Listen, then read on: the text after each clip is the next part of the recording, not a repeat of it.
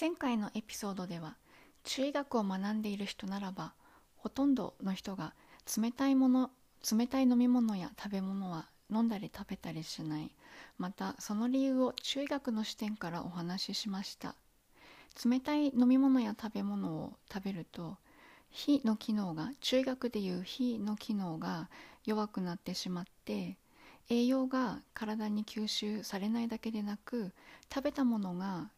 消化されなくてそのまま悪いものとして体に残ってしまうというお話をしました。では今日は温かい飲み物を紹介します。薬茶を紹介したいと思います。クコ夏目茶です。生薬のクコと夏目を3対7クコが3夏目が7または2対8ぐらいの割合でお茶パックに入れます。例えば夏目はスプーンに軽く1杯ぐらいです。なのでクコはその23割まあ45粒と考えていいと思います。それをお茶パックに入れて、えー、保温ボトル私は 350ml のボトルを使っているんですがそれにあの入れてで熱湯を入れて30分から60分ぐらいそのままにしてであのパックを30分から60分ぐらいしたら取り出すと出来上がりですごく簡単です。火に効くので夏特に夏目は火に効くのでおすすめです。また夏目は生薬なんですけれど薬効がすごく穏やかでどなたにも合います。ただクコの方は取りすぎるとお腹の調子を悪くしたりとか、まあ、過剰にすごいたくさん取るとあまり良くないのであの注意は必要ですがあの少しの量をお茶として飲むんであれば全然問題はないと思います。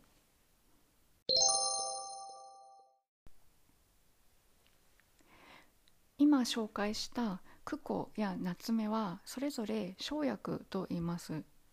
そして漢方薬って皆さん聞いたことがあるし飲んだことある方もいると思うんですけれど漢方薬っていくつかの生薬を合わせたものです。とても効き目があるのは、まあ、飲んだことがある方はよくわかると思うんですけれど言い換えれば漢方薬って効果が高いので強いものもあります。なので自分の体質に合ったものを取らないと体調を崩してしまう自分に合わないのを飲んでしまっているということで体調を崩してしまうこともよくある話です例えば世の中では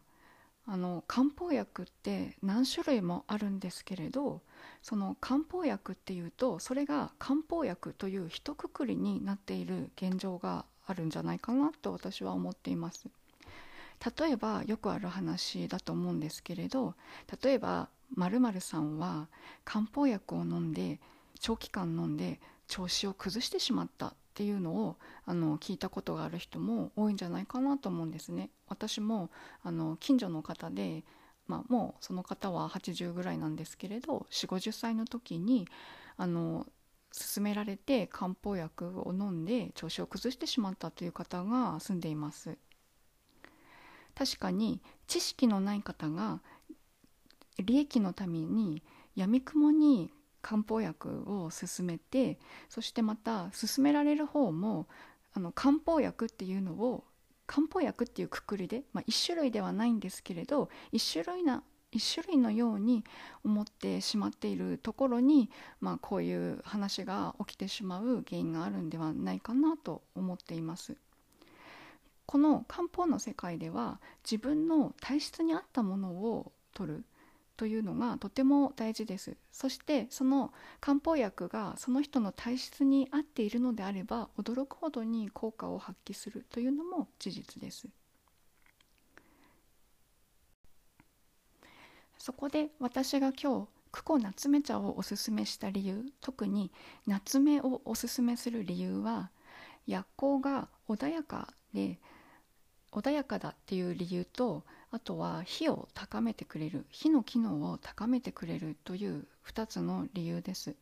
また夏目は味が甘く甘めでフルーティーでとっても飲みやすいっていうのもあります。夏目は火を高めるということなんですがもしかして私は、あのリスナーの方の中には私の火は弱ってないから夏目も害になってしまうんではないかって考える人もいるかもしれないんですけれどおそらく日本人であればみんな火は弱いと言っても過言ではないと思います。なぜなら火っていうのは湿を嫌うんですね。